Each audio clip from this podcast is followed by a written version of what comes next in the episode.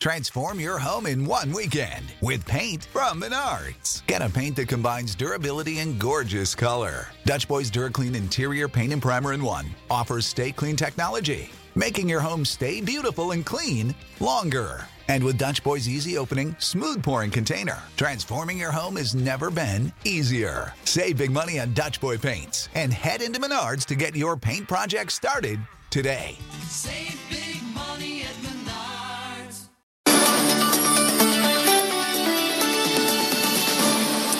BFM, il est 18h. Bonsoir Stéphanie. Euh, Bonsoir Edwige, bonsoir à tous. Et on commence effectivement par ce dîner très attendu ce soir entre Boris Johnson et Ursula von der Leyen. Et au cœur des discussions, évidemment, le Brexit. Les négociateurs des deux camps, Michel Barnier et David Frost, seront aussi de la partie. Pour l'instant, les dernières négociations ont échoué. euh, Et au vu des dernières déclarations de Boris Johnson, on se rapproche davantage d'un no deal que d'un accord. On écoute le Premier ministre.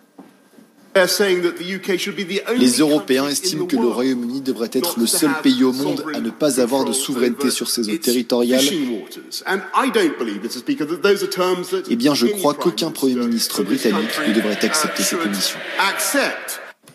Des divergences euh, persistent donc toujours sur la pêche. Vous venez de l'entendre. Les règles d'une concurrence équitable aussi et les mécanismes de résolution des litiges. Bonsoir Delphine Liu. Vous suivez le dossier pour euh, BFM Business. Quand on entend ce type de discours euh, de la part du Premier ministre britannique, est-ce que la situation peut encore se débloquer ce soir? Et est-ce que Boris Johnson le veut aussi? Alors, il faut jamais oublier hein, que Boris Johnson s'adresse à ses députés, à sa majorité. C'est évidemment aussi un message à destination de l'opinion publique britannique.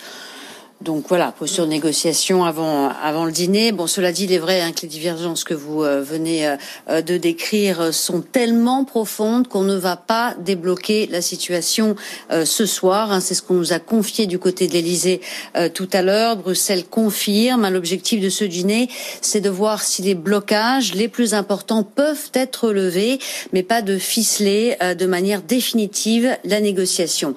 Même son cloche du côté de Downing Street, hein, sa porte-parole, la porte-parole de Boris Johnson explique, il va essayer ce soir d'insuffler un élan politique au processus et en cas de succès, les négociations reprendront dans les prochains jours.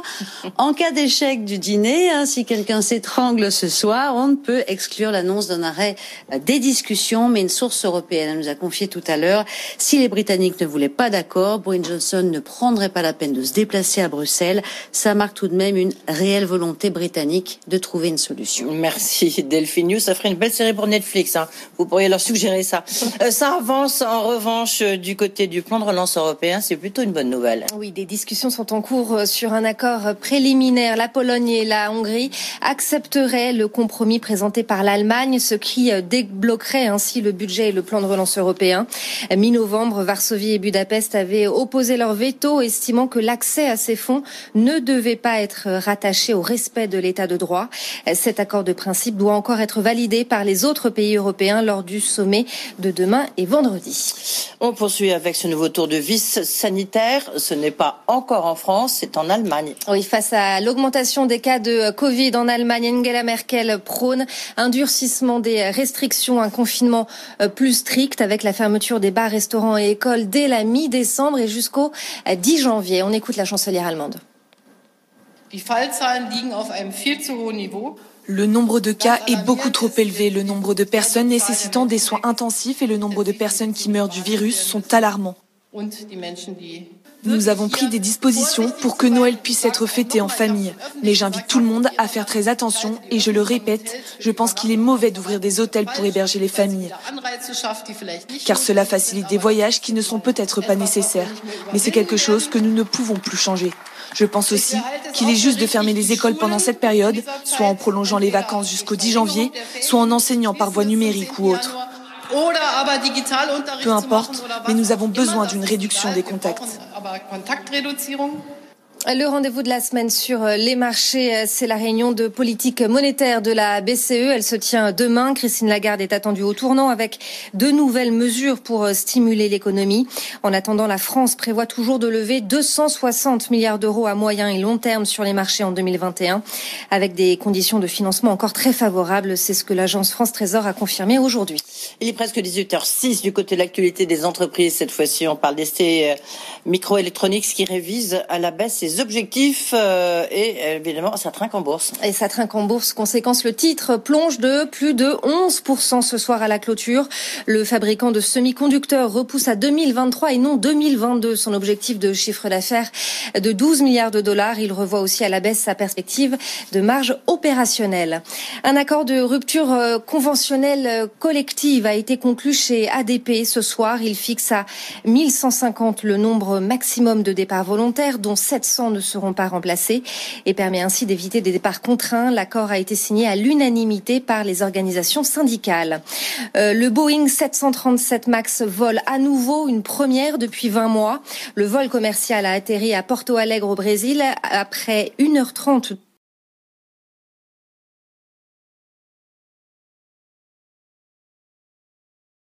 de solutions de cybersécurité euh, FireEye annonce aussi aujourd'hui avoir subi une attaque très complexe Bonsoir Frédéric Simotel.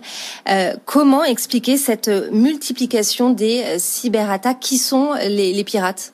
Alors on, l'explique déjà par le contexte pandémique. Hein. Beaucoup de gens sont en télétravail, donc on est un peu moins vigilant sur les emails que l'on reçoit, sur euh, sur tous les, les, échanges que l'on peut avoir. Et c'est vrai que là, on prend l'exemple de FireEye, donc un spécialiste de la sécurité informatique qui s'est fait pirater euh, ses outils. Alors il mène une enquête avec le FBI. Alors il travaillait déjà hein, sur des euh, des pirates issus de l'Iran, donc ils sont vraiment dans cette dans cette mouvance. Mais là, c'est une attaque très complexe, très sophistiquée. Ils disent qu'il y a un État derrière. Et alors, si on regarde aussi l'agence euh, européenne des médicaments, eh bien là, c'est toute la chaîne logistique qui en ce moment est attaquée. On avait il y a quelques jours euh, la direction générale de la fiscalité et des douanes de la Commission européenne qui s'occupe justement de cette chaîne logistique. Le but, c'est quoi? C'est de mettre la pagaille. C'est pourquoi pas d'essayer de prendre la main sur, vous savez, il y a des immenses réfrigérateurs pour euh, la, la, dans la chaîne du froid pour ces vaccins. Prendre la main sur ces systèmes. Hein, IBM alertait sur ce sur ce domaine. Voit toutes ces attaques sont là des activistes, des complotistes, des États, des hackers aussi, des, groupes mafieux. L'usine Foxconn au Brésil euh, réclame 34 millions de dollars de, euh, de rançon pour que l'usine puisse se remettre à fonctionner. Air France a lancé une vaste campagne là auprès de tous ses employés pour qu'ils changent leur mot de passe. Randstad, il y a quelques heures, a annoncé aussi avoir été piraté.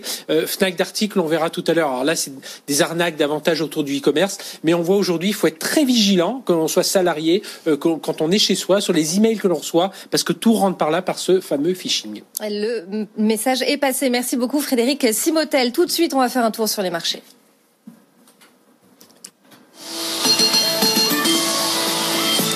Le CAC termine en baisse de 0,25% ce soir à 5546 points. On va voir ce qu'il se passe à Wall Street. On retrouve Sabrina Cagliozzi à New York. Et Sabrina, l'événement du jour à Wall Street, c'est évidemment l'IPO de DoorDash.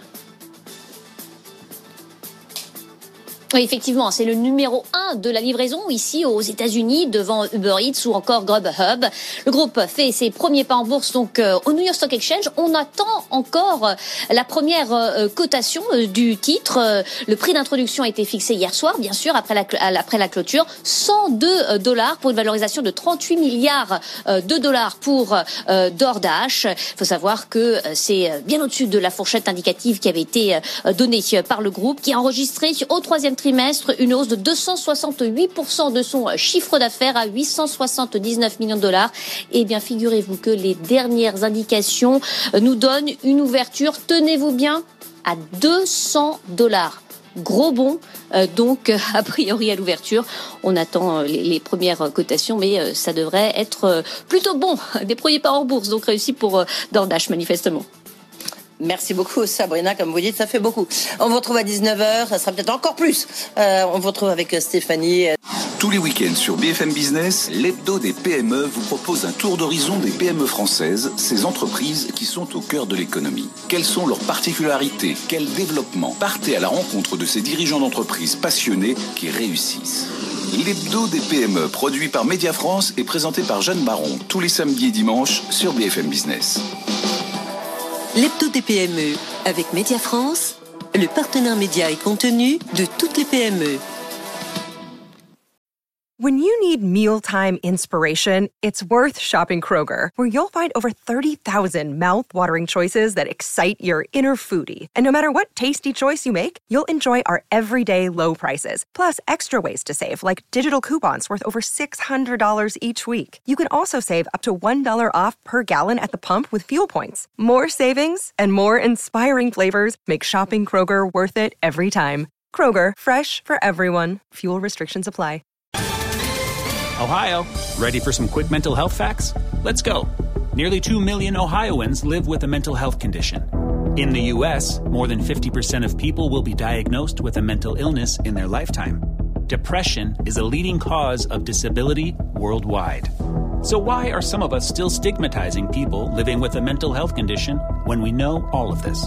Let's listen to the facts and beat the stigma. Ohio, challenge what you know about mental health at beatthestigma.org.